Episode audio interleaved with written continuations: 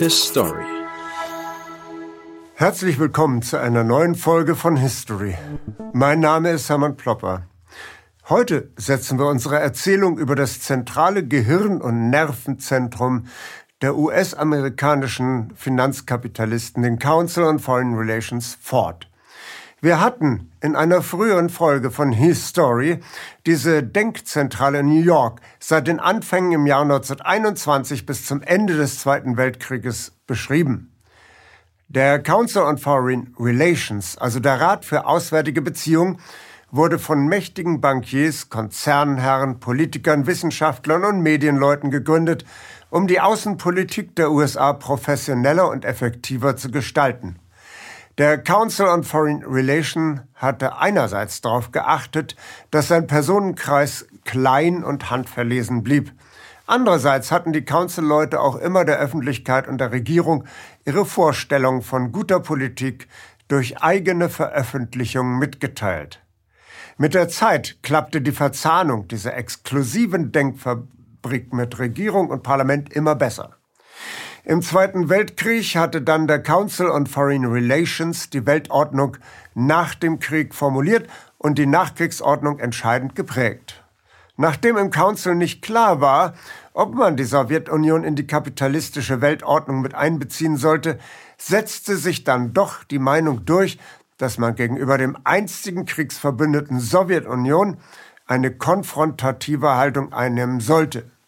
Mittlerweile war die Macht des Council on Foreign Relations so groß geworden, dass ein nationaler Sicherheitsrat eingerichtet wurde, der an Regierung und Parlament vorbei die eigentliche Regierung darstellte. Der Council on Foreign Relations drang nämlich nach dem Zweiten Weltkrieg tief in den Regierungsapparat der USA ein. Die Vision des Council on Foreign Relations Vordenkers Walter Lippmann war Wirklichkeit geworden.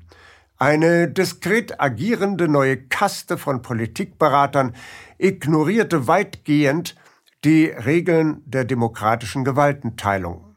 Der Nationale Sicherheitsrat traf die Schlüsselentscheidung fernab jeder parlamentarischen Kontrolle.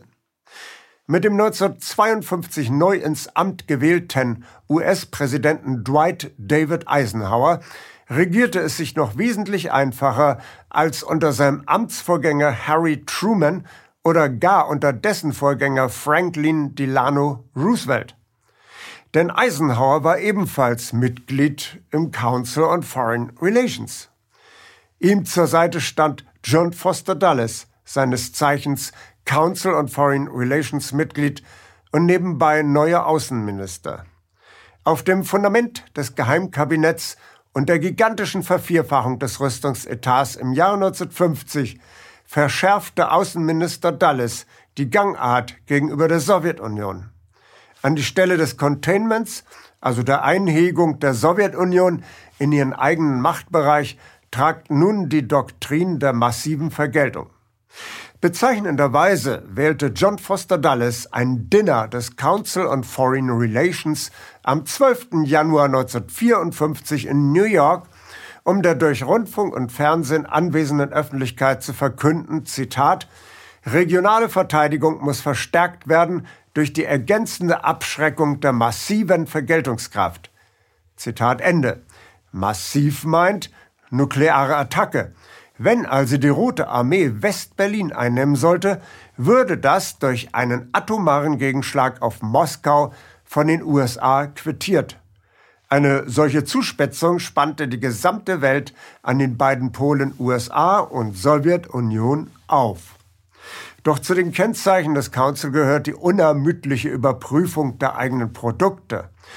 Auch das Produkt Massive Retaliation des unendlich mächtigen Wall Street Anwaltes Dulles wird von der Arbeitsgruppe Nuclear Weapons and Foreign Policy unter der Leitung des aufstrebenden Henry Kissinger unter die Lupe genommen und dann publikumswirksam verworfen.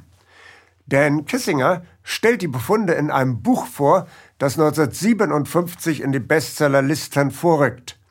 Kissingers Schlussfolgerung? Wenn die USA bei jedem kleinen Regionalkonflikt zwischen den Supermächten gleich mit der Apokalypse drohen, dann aber doch vor der letzten Konsequenz zurückschrecken, verliert die amerikanische Supermacht rasch an Glaubwürdigkeit. Das hatte sich kurz zuvor im Jahr 1956 gezeigt. In Ungarn gab es einen Volksaufstand, den sowjetische Panzer blutig niederschlugen. Die Amerikaner hatten vollmundig über Radio ihre Hilfe für die Aufständischen angekündigt. Es passierte aber rein gar nichts. Das war nicht gut für das Image der damaligen Supermacht USA. Das Konzept des Alles oder Nichts wurde der Lächerlichkeit preisgegeben. Kissinger erarbeitete mit seiner Studiengruppe das Konzept der Flexible Response, also zu Deutsch der flexiblen Antwort. Wenn jetzt die Sowjetunion den USA in die Quere kommen sollten, würde man erstmal Diplomaten vorschicken, um zu fragen, was das soll. Falls das nicht fruchtete, würde auch man mal mit konventionellen Waffen winken. Wenn aber auch das nichts brachte, könnte man als letzte Antwort auch Atomwaffen einsetzen.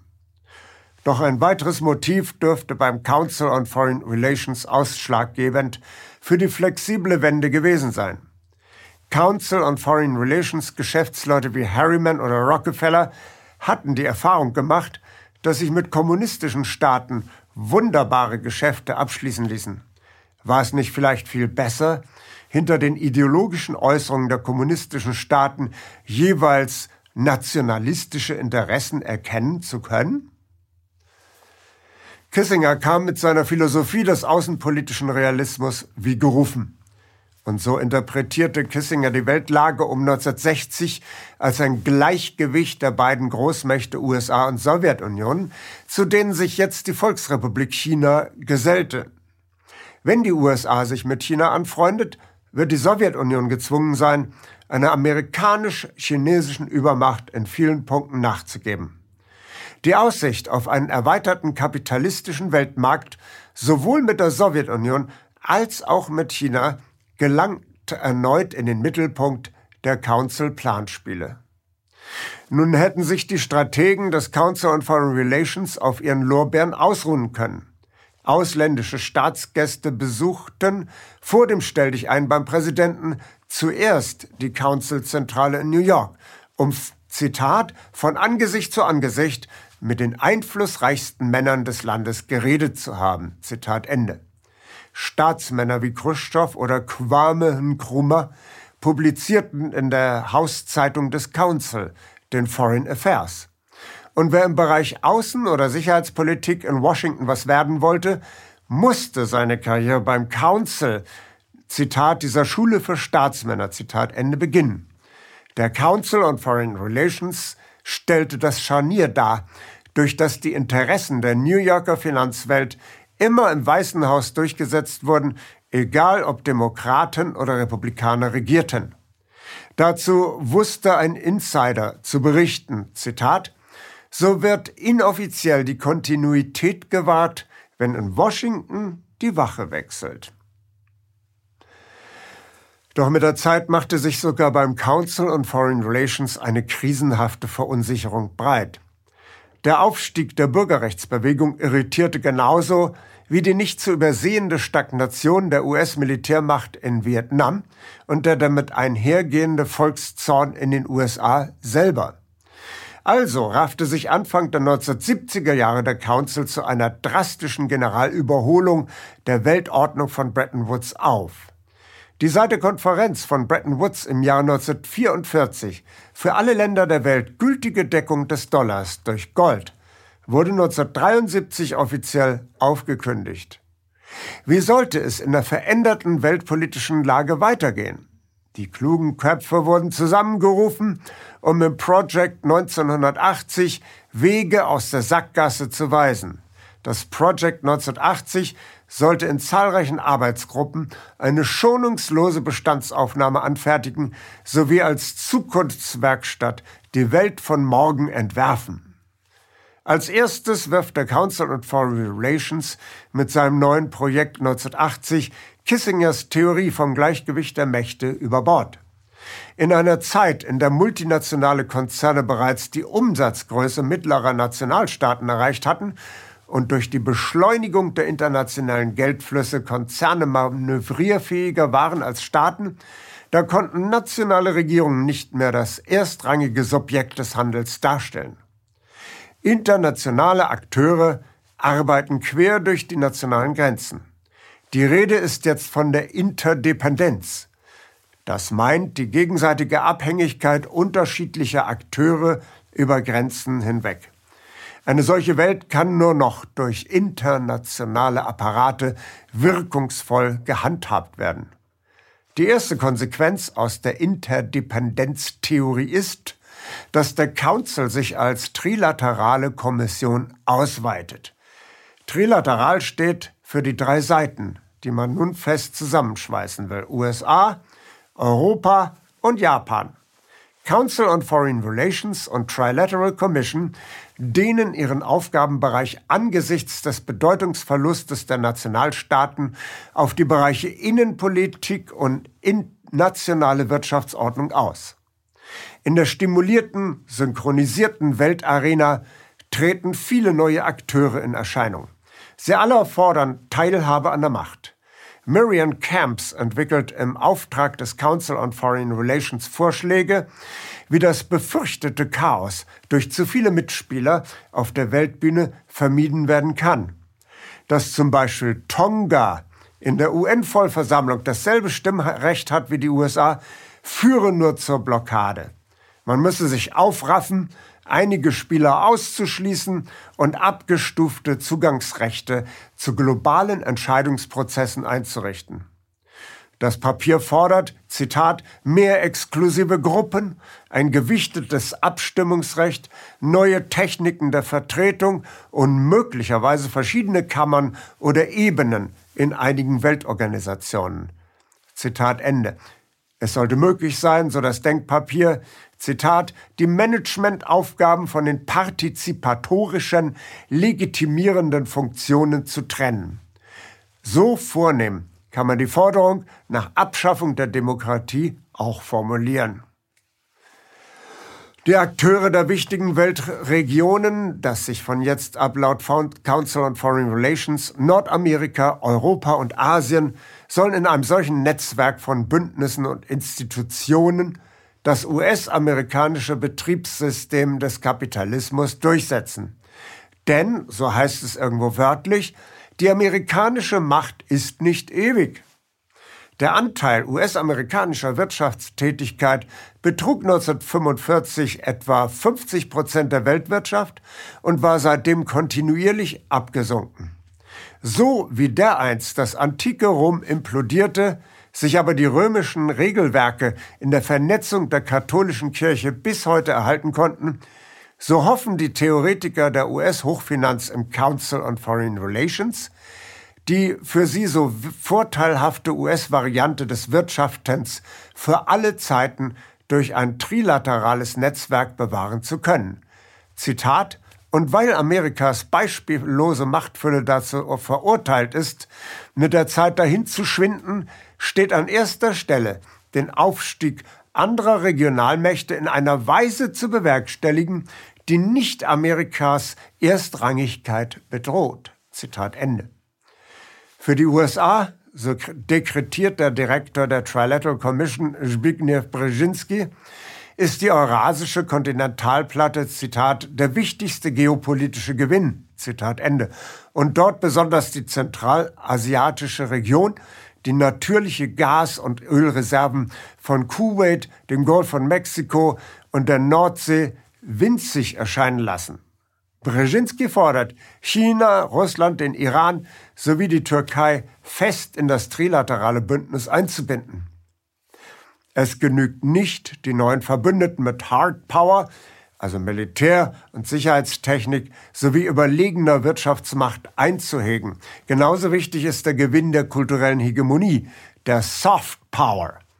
Council on Foreign Relations Vordenker Joseph Nye der sich ausdrücklich auf Antonio Gramsci beruft, argumentiert zunächst ganz wirtschaftlich. Zitat, wenn die USA Werte repräsentieren, denen andere folgen möchten, wird uns die Führung weniger kosten. Zitat Ende.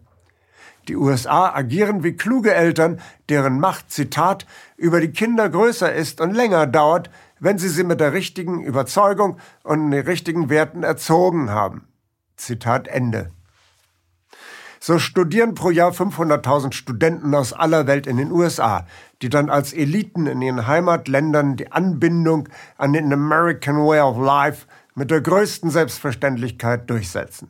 Ganz geräuschlos vollzog sich so hinter den Kulissen in der europäischen Politik eine transatlantische Wende, die jetzt unübersehbar Früchte trägt.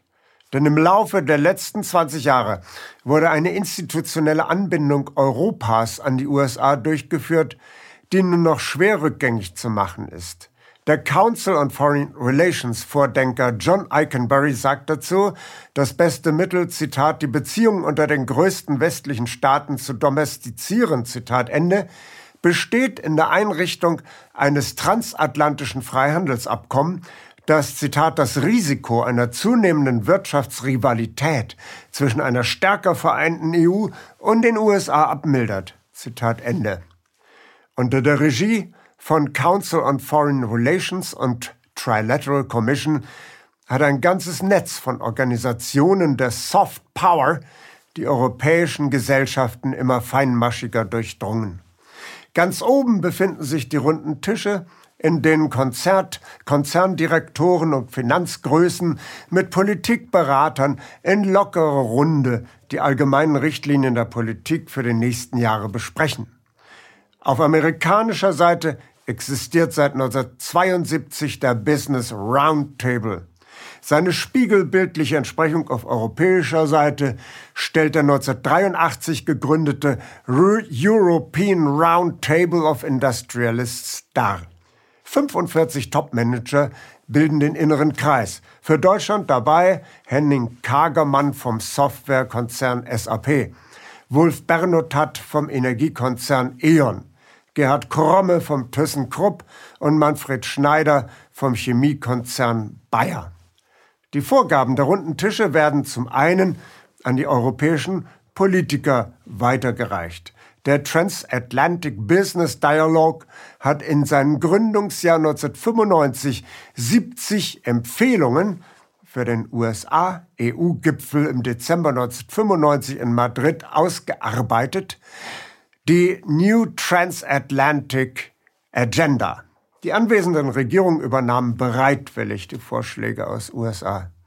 Während der Transatlantic Business Dialogue die EU-Administration in Brüssel betreut, kümmert sich das Transatlantic Policy Network um die Europaabgeordneten in Straßburg. Zum anderen erreichen die Vorgaben der runden Tische wissenschaftliche Netzwerke. Die Gesellschaft für Auswärtige Politik ist die offizielle Partnerorganisation des Council on Foreign Relations für Deutschland. In Ansätzen bereits 1946 aktiv, wurde die DGAP 1955 zeitgleich mit dem Deutschlandvertrag offiziell aus der Taufe gehoben. Karl Kaiser und Erwin Scheuch sind zwei prominente Personen aus diesem Institut. Die Stiftung Wissenschaft und Politik ist offiziell der Ratgeber der Bundesregierung in Fragen der Außenpolitik. Dieses private Institut ergreift ebenfalls energisch Partei für eine unverrückbare Zusammenschweißung der Wirtschaftsräume der USA und Europas, wie wir den Verlautbarungen dieser Kreise entnehmen. Zitat Auch innerhalb der EU ist Deutschland derzeit gut positioniert, um die widerstreitenden Interessen der Mitgliedstaaten in der Perspektive einer ambitionierten transatlantischen Integrationsagenda zusammenzuführen. Zitat. Das könnte, Zitat, die Führungsrolle von EU und USA in der Welthandelsorganisation WTO stärken. Zitat Ende. Die Rekrutierung des transatlantischen Nachwuchses besorgt neben dem allseits bekannten Fulbright Stipendium der weniger bekannte German Marshall Fund of the US. Dieser wurde 1972 von dem außergewöhnlich eifrigen Transatlantiker Willy Brandt quasi verordnet und kostete die Steuerzahler in der ersten Rate 150 Millionen D-Mark. Seitdem sind noch weitere erkleckliche Summen aus dem Steuerzahlertopf hinzugekommen. Gleichermaßen verdiente wie verdienende Leistungsträger aus Politik, Wissenschaft, Medien und Kultur treffen sich seit 1952 in der Atlantikbrücke. In diesem Kreis wird man handverlesen. Der langjährige Präsident der Atlantikbrücke, Arend Oetker, bekennt in dankenswerter Offenheit, Zitat, die USA werden von 200 Familien kontrolliert. Wir möchten gerne mit diesen Familien gut Freund sein. Zitat Ende. Das spiegelbildliche Gegenstück auf USA-Seite stellt er vom Hamburger Bankier Erich Warburg und dem Council on Foreign Relations Funktionär John McCloy 1952 gegründete American Council on Germany dar. Es ist schöne Sitte, dass ein neu gekürter deutscher Regierungschef sich im ersten Vierteljahr seiner Amtszeit in New York beim ACG einfindet und den US-Unternehmern Bericht erstattet. So auch Angela Merkel am 12. und 13. Januar 2006. Beim American Council on Germany sagte sie ganz eilfertig, Zitat, wir müssen uns entscheiden, ob wir uns in einem Kampf um Boeing und Airbus verklammern oder ob wir uns auf die weit bedeutendere Frage konzentrieren, wie wir alle zusammen mit China umgehen sollen. Zitat Ende. Auf Kosten des deutschen Steuerzahlers darf schließlich noch das Aspen-Institut in Berlin für die Irak-Invasion und gegen eine europäische Selbstständigkeit agitieren. Alle hier genannten Einrichtungen sind selbstverständlich pro forma absolut selbstständig und eigenständig. Jedoch findet sich in allen diesen Gruppen als harter Kern das immer gleiche Personal der üblichen Verdächtigen.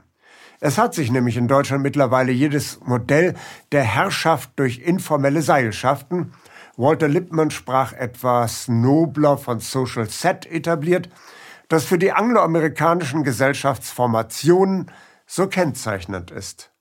Ob im Deutschlandfunk, ob in Talkshows oder wo auch immer, das Personal von Experten, das zu jedem beliebigen Thema befragt wird, ist, gelinde gesagt, überschaubar. Und es gehört komplett zum transatlantischen Netzwerk. Wenden wir uns abschließend noch der Frage zu, ob der Council on Foreign Relations nicht mittlerweile von noch aggressiveren neokonservativen und christlichen Fundamentalisten beiseite gedrückt worden sein könnte. Viele Council on Foreign Relations Größen raufen sich die Haare angesichts der Flurschäden, die das inkompetente und rücksichtslose Bush-Regime in fragilen internationalen Bündnisgewebe dereinst verursacht hatte. Joseph Nye geißelt den Unilateralismus der Buschisten. Das meint, die Buschisten lassen ihre Verbündeten gar zu deutlich spüren, dass deren Neigung ihnen Schnuppe ist. Das Project for a New American Century stellt sich energisch gegen die Vision des Council on Foreign Relations, die Nation USA schleichend in einer globalen Parks Amerikaner aufgehen zu lassen. Immer lauter wird der Groll der Councilmänner gegen die allgegenwärtige Israel-Lobby, angeführt von deren Frontgruppe der IPAC. Deshalb wagte Council on Foreign Relations Mitglied John Mearsheimer zusammen mit Stephen Walt den Frontalangriff auf die IPAC-Seilschaft. Ihr Buch zum Thema wetteiferte einst um den Spitzenplatz in der US-Bestsellerliste mit einem Buch von Norman Portoretz, mit dem dieser die Invasion in den Iran forderte. Ironie dabei, auch Israel-Lobbyist Podorets ist Council-Mitglied. Doch die Mehrheitsmeinung im Council on Foreign Relations lautet, durch zahlreiche Denkschriften bekundet, dass die Bush-Regierung sich im Irak und Afghanistan verzettelte und dass der alleinige Einsatz der Hard Power dem Iran und anderen Anrainerstaaten langfristig in die Hände spielen würde. Tatsächlich hat sich in den letzten Jahren, in denen die US-Streitkräfte immer tiefer im irakischen Sand versanken, ein erstarkendes Gegenbündnis in der Region formiert, die Shanghai Cooperation Organization. Die SCO stellt strukturell eine Kopie der westlichen Bündnissysteme dar. Der SCO gehören China, Russland, die zentralasiatischen Republiken und als Beobachter Indien, Afghanistan und der Iran an. Und je länger die Hardliner in Washington in jener Region Porzellan zerschlugen, umso deutlicher wird die SCO zu einem Abwehrinstrument gegen die US-amerikanischen Anmaßungen. Dabei hätte Brzezinski die SCO gerne als Teil der trilateralen Ordnung eingebunden. Und so redete der Altmeister der verfeinerten Pax Amerikaner Brzezinski im Jahre 2007 Tacheles. Der War on Terror sei eine bedeutungslose Phrase. Die USA seien auf dem Weg in eine selbstverschuldete Lähmung. Es herrsche Demoralisierung und eine Kultur der Furcht durch fortgesetzte Gehirnwäsche im Land der unbegrenzten Möglichkeiten, angestiftet durch eine aufgeblähte Sicherheitsindustrie. Eine paranoide Stimmung greife um sich, in der gegen Araber gehetzt werde, wie im Nazireich gegen Juden. Solche Töne veranlassten europäische Kongressveranstalter Council on Foreign Relations Leute als Grundzeugen gegen den Bush-Terror mit offenen Armen zu empfangen. Unstreitig gibt es eine große Meinungsvielfalt im Council on Foreign Relations. Council-Mitglied Paul Krugman zum Beispiel, ein hochrangiger Ökonom, fordert mehr soziale Gerechtigkeit und erinnert nachdrücklich an Roosevelts New Deal, der dem Wildwuchs der Finanzspekulanten Einhalt gebot. Council on Foreign Relations Vordenker Robert Putnam fordert einen Administrationsstil, der den Bürgern dient, sie ernst nimmt und die Zivilgesellschaft fördert und auf diese Weise das von ihm sogenannte soziale Kapital anwachsen lässt. Doch die Grundlagen der Council on Foreign Relations Philosophie sind unantastbar. Nach wie vor schwört der Council auf unbeschränkte Herrschaft der Technokraten und hält nichts von einer Regierung durch das Volk. Das paternalistische Bevormundungsparadigma steht über allen anderen Überlegungen. Es ist immer noch gültig, was ein Denkpapier in den 70er Jahren festgeklopft hatte. Zitat, die Arenen, wo demokratische Prozeduren angemessen erscheinen, sind begrenzt. Zitat Ende. Am Betriebssystem Pax Americana wird nicht gerüttelt. Die Council on Foreign Relations Vordenker werden immer hartnäckig ignorieren, dass der Verlust an Stabilität und Ordnung gerade durch die privatisierte Variante des Bretton Woods Systems und der nachfolgenden Entstaatlichung und Deregulierung verursacht worden ist. Der Vordenker des Council on Foreign Relations können und dürfen keine ehrliche Tiefenanalyse der globalisierten Misere vornehmen. Denn die Geldgeber aus den Kreisen der Investmentbranche, wie zum Beispiel Goldman Sachs oder Morgan, werden sich wohl kaum von ihren Council on Foreign Relations Theoretikern ans Zaumgeschirr liegen lassen. Und so steuern die USA immer schneller und unerbittlicher auf ihren Niedergang zu. Es gibt heute keine Instanzen in den USA mehr, die den Mächtigen den Spiegel vorhalten könnten. Wir lernen aus der Geschichte, wie wir die Zukunft besser machen. His. Danke, dass Sie Apolut eingeschaltet haben. Wir sind ein unabhängiges Presseportal. Uns geht es um Meinungsvielfalt, Toleranz und einen möglichst breiten Debattenraum, denn nur so funktioniert Demokratie. Unsere Arbeit ist technisch aufwendig und kostet Geld. Da Sie immer wieder hier sind, unterstützen Sie Apolut am effektivsten mit einem Dauerauftrag. Mehr Infos auf apolut.net/unterstützen. Apolut ist keine Einbahnstraße. Lassen Sie uns in Kontakt bleiben. Abonnieren Sie den Apolut Newsletter, so verpassen Sie nichts. Registrieren Sie sich auf apolut.net/newsletter. Natürlich gibt es Apolut auch als App. Einfach auf apolut.net/app runterladen und mobil auf dem Laufenden bleiben. Apolut. Das denke ich auch.